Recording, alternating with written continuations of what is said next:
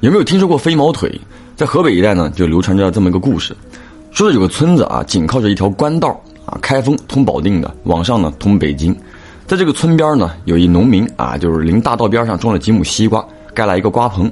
有年夏天，从南边来了俩人，一个人呢戴着手铐脚镣，另外一个人呢是押送他的这个押解员。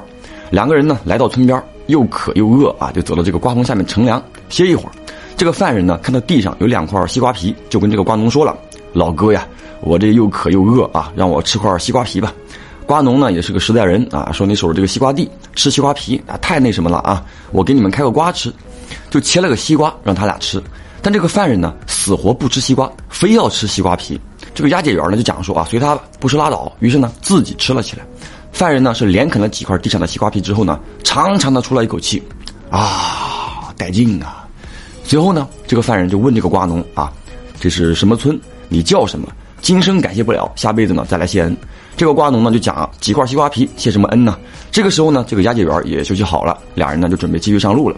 犯人呢忽然间转身对这个押解员说：“这一路呢你待我不薄啊，到县城我请你吃肉，但是啊你得买酒。”这个押解员呢就摇摇头啊笑了，说：“你有钱没钱我还不清楚吗？还请我？你拉倒吧你！”犯人呢就说：“那你别管啊，你的酒我的菜。”押解员呢点了点头啊，那行吧。这个时候呢，犯人就提了一个要求啊，你先把我的脚镣解开啊，放心，我不跑。押解员考虑了一会儿啊，就说行啊，反正你还戴着手铐，谅你也跑不了。随后啊，就把这个犯人的这个脚镣给打开了。犯人呢是双脚来回点地，放松了一下，随后扒掉鞋子，忽然间起身，我操，那叫一个快呀，直奔十米开外的一只野兔。野兔是没跑多远就被捉住了。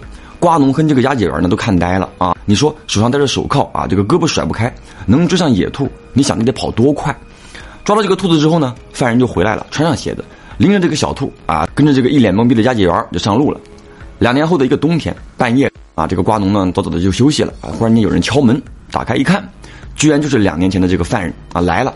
这个犯人呢是二话不说，把一个小包啊往地上一抖啊，哗哗啦啦的，原来呢是一袋子金银珠宝。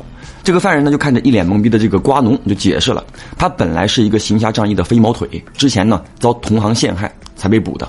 这个犯人呢是一边说啊，一边脱下了自己的鞋子，抬起脚，只见他的脚心正中有一撮毛。这个犯人呢就指着这撮毛讲说啊，他跑起来啊脚不着地，只有脚心的一撮毛着地，这就是为什么啊他戴着手铐也能追上野兔的原因。还说之前呢那个押解员根本是追不上他的，即使自己带着脚镣。只不过呢，他一走，这个押解员就交不了差了，自己呢不能那么做。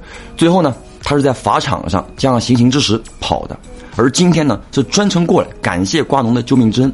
如果没有那几块西瓜皮啊，他早就死了。因为当时呢他已经中暑很久了。几块瓜皮呢虽然说不值钱，但是能解暑，而且呢还能解渴，填饱肚子。瓜农当时听的是云里雾里的啊，一时间呢也不知道说什么好了。犯人临走的时候呢就说了啊，我在你们家门口立了一块青砖。无论什么时候啊，千万不要动。这个是同行的暗语，保你全家永不被盗啊！说完之后呢，就走了，再也没有回来过。